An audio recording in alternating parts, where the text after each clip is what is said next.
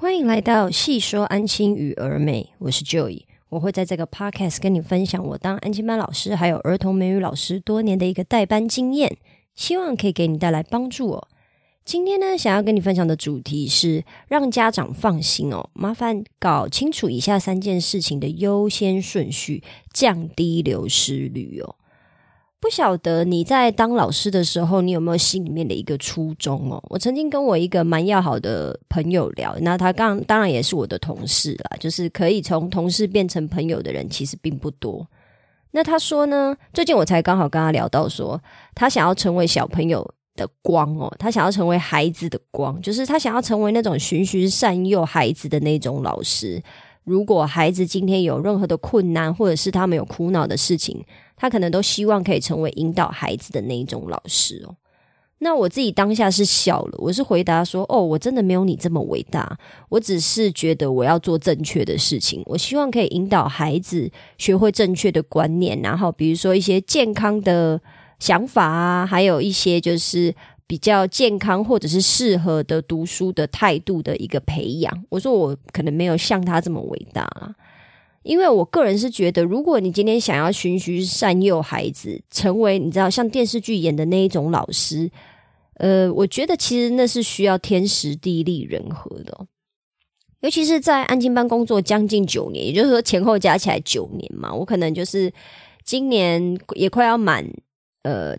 九年快要满，就是往第十年迈进了。那我对于这一个感悟真的是越来越深刻啊！就是我本来以为为人师表最重要的事情，不是督促孩子写作业啊，是我要协助孩子，你知道培养建立良好的品格嘛？可是其实这个是大错特错，就是这是一个美丽的误会哦。就是家长把孩子送来安亲班，其实他们品格教育是摆在比较后面的位置。孩子会有怎么样的品性，其实有百分之八十是奠定在父母与孩子平常的相处跟互动上面嘛。比如说孩子的人际互动，孩子会不会说谎啊？孩子有没有礼貌？孩子孩子很玻璃心，孩子很情绪化，孩子任何的一些人际上面的。相处，或者是他们在写作业，或者是平常生活中表现出来的一些行为，其实都是要看家长是怎么去要求的。比如说，有的孩子就是很没有礼貌，他看到大人他不会主动打招呼。当然，我并没有觉得说。一定要小朋友先打招呼，大人才要打招呼。我个人秉持的信念是互相，就是如果你今天看到我，你会很热情的跟我打招呼，我下次看到你，我一定也会很热情的跟你打招呼。我没有觉得说你一定因为我是老师，你要先跟我打招呼。可是我都会跟我们班的小朋友讲说，就是互相，我都在教他们互相的道理。我因为我这个人是比较走以牙还牙的路线这样子。那家长到底有没有在要求小朋友？比如说，看到人要先问好这件事情，因为看到人先问好，我说真的，这件事情以要求小朋友来讲，这件事情实在非常的八股。就是为什么？因为我年轻的时候，我也觉得说，干我为什么看到老师我要先问好啊？我也没有觉得老师要来跟我问好了，但是我为什么我要先当讲话的那一个？我也是这么想。可是我们必须扪心自问，就是在这个社会上面生存，你今天看到人，如果你有办法先问好，先比如说微笑示意，你是不是走的路就会轻松一点？这也是一个社会化的过程嘛。所以我也都是要求我们班的小朋友说，你不用说老师好，好像一定要老师很好，你可以跟老师说一个 hello，这样就好了。就是跟老师讲说，哦，你有看到他，或者是你来了。那老师如果没有跟你打招呼，那就是老师的不对，老师没教养嘛。可是如果今天是你没有打招呼的话，那错就会先跑到你的身上，没有办法的事情。这个我都有很明确的告诉他们。好，那这件事情你去观察。只要是没有礼貌的小朋友，大部分都是家长他们没有在要求，他们可能也没有觉得说，我平常要需要特别跟小朋友讲说，哎，你要跟谁打招呼？你去看嘛，有一些电视剧或者是你自己去观察的，大部分都是这种小朋友都是怎样？都是他也故意，或者是他就是不想跟大人打招呼，然后家长也就只会在外面说，哎，真是拿你没辙，类似像这种就是很没有用的一种抱怨，或者是。讲出口好像让人家觉得你有在管教，但其实你并没有在管教你的孩子，因为你没有要求他嘛。可能或者是美其名你是美式教育，完全尊重小朋友自己的想法。我个人是不太相信这种事情啊，因为很多家长只是仗着这一种说法，然后来让自己就是嗯，没有真的很介入小朋友的品格养成的这一块部分。因为我觉得你今天要做到美式教育，引导孩子就是。完全的依照他的意思，还有他自由人格发展，没有不是你不管他，绝对不是这样，而是你怎么去引导他往正向的地方发展，但是又完全尊重他的意见，可是后果也让他自行承担，你不要帮他擦屁股。我觉得这个没有这么容易，因为我们今天是亚洲文化的教育，所以这个部分呢，就是我觉得就是大家都还在朝那个地方发展，可是其实做的并不到位，然后就变得有点四不像这样子。哦，讲的有点太远了。简单说呢，反正就是品格教育这一件事情，其实老师可以影响的很有限啊。你去仔细想一想，还有你去观察，你就会发现，孩子大部分他们的状况会是怎么样，其实就是爸爸妈妈怎么要求他的。好，那既然如此，我到底可以影响孩子多少的品格教育呢？我只有百分之二十趴的可能嘛，对不对？那你。你要看小朋友，呃，你要看家长是怎么要求他们的。我们只能影响到剩下百分之二十趴。那运气好的话，我可能可以影响到快五十趴，也就是所谓的一半一半。因为毕竟他今天在学校的时间可能比在家里长，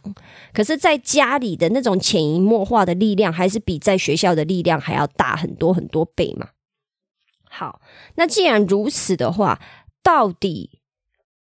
不是要建立品格教育的话，家长到底把小朋友送来安亲班？到底是为了什么？我们到底要注意哪一些优先顺序呢？我现在就是要来跟你分享，就是以下三件事情的优先顺序哦，让你可以开始知道，说我应该要先解决家长心里面的哪一个痛，这样子他就会比较愿意让孩子继续在这边留下来念安亲班，然后也可以降低你的流失率哦。这也是我自己的过来的一个体悟啦。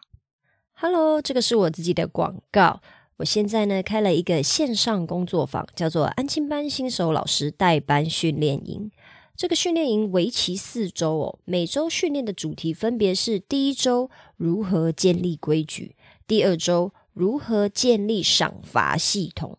第三周如何分配工作任务，跟最后一周与家长建立感情哦。目前呢，这个课程还在调整阶段，需要有兴趣的你来上课，并且告诉我你的想法还有反馈。我打算先协助十位新手老师建立代班规则等一系列的流程哦，让你可以准时下班、超前部署，甚至喜欢上与孩子相处哦。因为现在还在调整阶段，所以是不收取任何费用的。我唯一的要求是，请你要按时完成作业，还有交作业给我，并且给我你的想法还有回馈，让我可以调整我的课程内容，做出最有价值、最有帮助的课程。如果你有兴趣，欢迎在 Twitter、脸书或者是资讯栏的问卷调查中与我联络。目前我正在协助一位新手老师建立代班流程，欢迎加入我们的行列，我们一起讨论哦。第一个顺位呢，也就是说，家长你要解决他心里面的痛的第一个顺位是孩子愿意来安亲班简单说，不管你国语、数学、自然、社会、英文哪一个科目教的有多么好，甚至你是有办法把他们教到品学兼优，每天扶老人家去过马路的好宝宝，你有办法把小朋友教成这样，只要孩子他不愿意来安亲班，或不愿意到你的班级，也就是说，他跟你这个老师是完全没有办法接受的。我觉得部分反抗，比如说小朋友只是他就是不想要补习，这个反抗还好。可是问题是，如果小朋友今天就是打死都不愿意来安亲班，或打死都不要你的班，不要到你的班级，这一切都是白搭。也就是说，你刚刚会的那些东西，你都没有办法教给他。老师呢，我们是不需要讨好孩子，让孩子喜欢的。可是我们要做的努力是什么？就是我们要努力做到不让孩子排斥啊，不要排斥来，这样就好了。呃，有时候给他们一些鼓励，然后有时候还是要给处罚，然后让他们知道说会做到，会有一些处罚，绝对不是因为你每天来都会这么痛苦，而是因为你有一些事情没有做到，所以有处罚。可是如果你有做到一些我的要求，或者是你有达到一些标准的话，相对应的我也会让你开心，然后我会给你奖励，就是透过这样子的方式，让小朋友起码不要太排斥来安亲班。或者是甚至更厉害一点的老师，他是会去跟小朋友谈心的。可是我相信这一种老师呢，我有看过，大概我相信一半以上都是真心的啦。那有没有那种很交际手腕很好，然后就是很会跟小朋友讲这些有的没的，但是他就是有一点点是利用一些技巧来让小朋友喜欢他。我不敢保证说没有这样子的老师，那这样子的老师当然也是很厉害，只是说这种事情我比较做不到，因为我不是走这种路线的。所以你要记得，你的第一个顺位绝对是第一件事，就是要让小朋友不要排斥来安亲班哦。你必须先做到这件事情，你才是真正家解决了家长的第一个难处哦。也就是说，他们下班的时候没有办法及时去接小朋友嘛？可能比如说小朋友今天四点下课，大部分正常的家庭的话，其实是父母双薪都还没有下班的。那他们是不是需要把小朋友摆在一个安全的地方？那可是如果小朋友每天回家跟他哭、跟他吵，说他不要来，他不要来，他不要来，那小家长势必会做的事情就是，那他要把小朋友换去别间安亲班，不然他要怎么工作？所以第一个顺位永远是这个样子。那这也是我过来人呐，我就是很深切的痛，因为我在多年前第一次带小一的时候呢，就有一个小孩，因为我太凶了，才开学两周就立刻流失了，然后让人很让我当时很没有办法接受的原因，是因为。我不是凶他，我不是凶这个小女生，我是凶他隔壁很调皮的男生。但是因为这个小女生就是看我骂同学骂的很凶，她就觉得很可怕，她觉得好害怕，好害怕。然后最后呢，简单讲也是家长就顺着她了。我当时也是觉得说。我靠，真的是有够没用的！你这样子顺着他，请问他以后长大到底要怎么办啊？社会上还有这么多的压力耶，更何况我不是骂你的女儿，然后你就这样子让他离开了，他以后长大是要干什么？他以后有办法处理这些压力吗？他以后遇到困难的时候，他有办法去解决吗？好，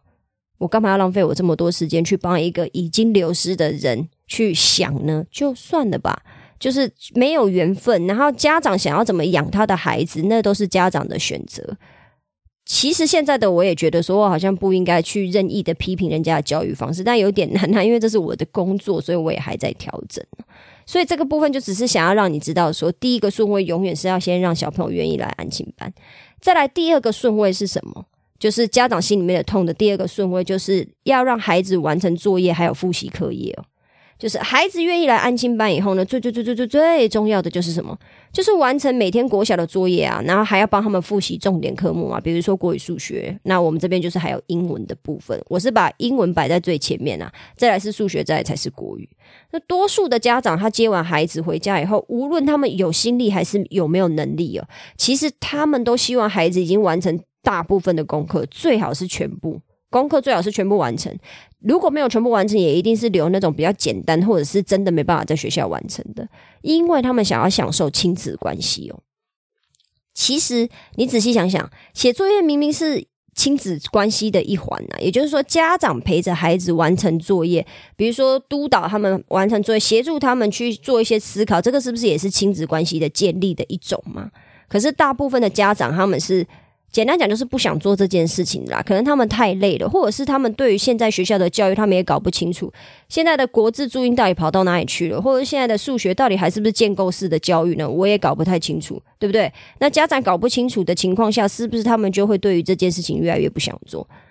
如果他们今天很乐意做这件事的话，大部分的家长是不会把小朋友送来安亲班的。如果他是可以自己顾的话，也就是说，比如说。爸爸或妈妈其中有一方，他是可以待在家里的，可能他们就不会把小朋友送到安亲班的。可是实际上是今天把小朋友送来安亲班的那一些家长，也就是说这一些属性的家长呢，大部分都是属于可以的话，最好回家不要再看到他们在写作业，或者是要跟他们奋战到很晚的，因为太累了啦。然后还有在就是，如果功课要写到很晚，也会影响到小朋友的睡眠，这一些不拉不拉不拉的。所以这些东西呢，都是。老师要特别注意，尤其是身为安亲班老师的我们哦。那因为我的角色刚好比较中间，因为我是注重安亲呃注重英文学习的安亲班，所以我还是把英文学习是放在安亲的前面。可是，如果我们这边是带一二年级的老师，他们原则上每天都会帮小朋友，就是要 push 他们写完中文作业。那高年级的话，就比较不会有这个压力了。所以，请你一定要记得，每天完成作业这件事情才是家长很在意的。再来第三个顺位，也就是家长会在意的事情的第一个三个顺位，他们心中的痛，才是培养良好的品性。没有错，良好品性就是摆在第三顺位。我跟你讲，不是家长完全不在意品性哦，不是，绝对不是，因为你嘴巴去问他。他们一定会说，这当然是最重要的啊！怎么可能可以就是比如说态度不好啊，或品性教育不好啊，然后剩下比如说成绩好而已，这绝对是不对的。我们一定当然要好好要求我们的孩子。你去问每一个大人，没有一个大人会跟你承认说，哦，我不在乎品性的，因为他们不是不在乎，是比较起来，家长他们更在意。麻烦要先帮他们督促孩子完成作业。只要孩子愿意每天到安亲班写作业、复习重点科目，然后孩子可以不用呃，父母可以不用头痛，可以安心上班，那我们当然就可以来讨论良好的品性嘛，是不是？因为良好的品性的这一个部分呢，有时候要要求起来，可能。是会让孩子不想来安亲班的，老师可能会很凶的要求嘛。比如说，你今天想要让他纠正他的劣根性，好了，如果你在安亲班已经待过一阵子，你一定可以理解我在说什么。或者是你会耽误到他写作业的时间嘛？那这个东西只要时间一久，比如说小朋友就是没有办法好好完成作业，然后这件事情还拉了好长一段时间，因为你都在磨他磨他，结果你就要去看家长有没有办法接受你磨他的这一段时间的长度。如果说家长是可以接受的，那当然就没有问题。可是如果这个时间长超过家长可以忍受的范围，那家长就是会选择带小朋友离开，我们就去别的安亲班。所以我觉得良好的品性教育呢，我绝对不是要请老师们放弃哦，绝对不是这件事情。我只是要点出这一块，就是你今天想要培养孩子良好的教育品格的这一块呢，它是不可以就是。比完成作业还有让家长呃让小朋友来安亲班这件事情还要摆得更前面的，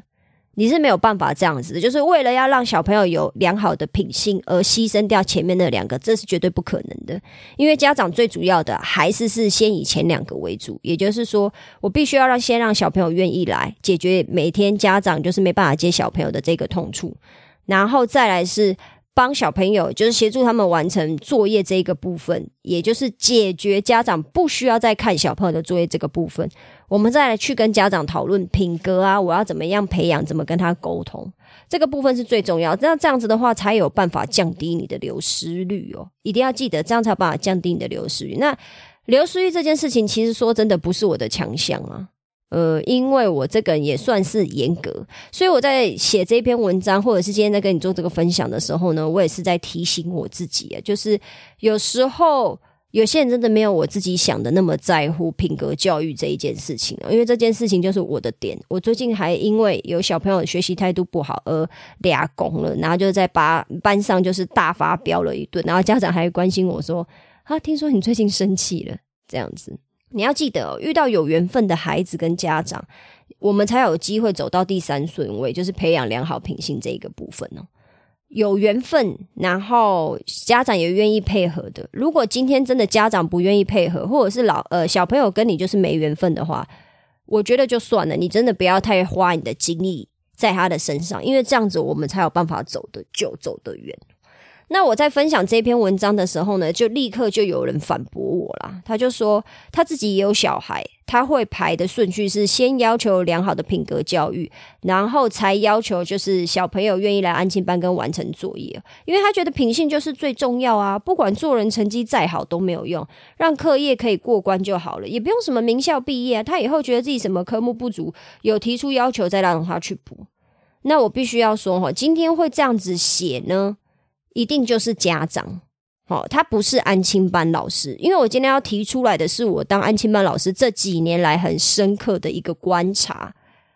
而不是说我今天是家长，因为我就有回复他说，我刚好是可以完全理解啊，如果是我自己的孩子，我的第一孙我也绝对是良良好的品性的，可是你要仔细去想想看，如果我今天也把我的孩子送去安亲班。啊，安亲班老师每天都打电话跟你讲，或者是国小老师每天都打电话跟你讲，说你的孩子今天在学校闯了什么祸，然后他的品性教育怎么样，怎么这么不好，或者是说他的作业每天都没有完成，然后小朋友还每天跟你哭哭啼啼说他不想要去，不想要去，因为比如说我的孩子就是坏透了，他就是去的时候就是捣乱，然后老师就会骂他，他就更不想去安亲班。可是老师在。接受就呃，老师在对我的孩子进行严格的管控啊，因为他想要纠正他的劣根性嘛。那你觉得有多大的几率我会很坚持让孩子继续留在这一个安心班呢？比如说，孩子每天真的都回来跟我哭，或者是跟我闹脾气，跟我不愉快。身为家长的哈，大部分都会妥协啦，就是会决定说啊，好吧，那就算了，我们就换一个安心班吧。可能我也没有力气再去处理他的事情了。我下班回去就是像现在家长也忙，我下班回去可能也很忙了啊。或者是比如说，我真的到最后处理这个亲子关系的人还是我，不是老师嘛？我必须也要这样子很坦白的说。所以，如果老师今天有这样子的一个认知的话，其实你在对于孩子的相处跟一些要求上面，你会比较轻松一点。我必须要说哈，我想要，我最主要想要表达的是，说我观察过这么多问班的家长，还有我的家长哈，几乎没有人是把品性教育摆在问班的第一个问题的啦。大部分的家长一定都是在说啊，可不可以会帮我们看国小作业吗？会不会帮我们复习国语、数学啊？然后再来，我下班的时候很累，真的没办法看小朋友作业啊。再来就是你要想想哦，所谓的良好的品性到底有哪一些呢？我觉得我认为的。跟你认为的标准可能是有落差，有程度上面的不一样。可是功课有没有写完，是不是一个很客观的标准？不管你今天是蔡英文的小孩，假设他有小孩的话，或者是一般人的小孩，就有差别。有写完就是有写完，没写完就是没写完嘛。所以这是不是很好去认定，很好去要求嘛？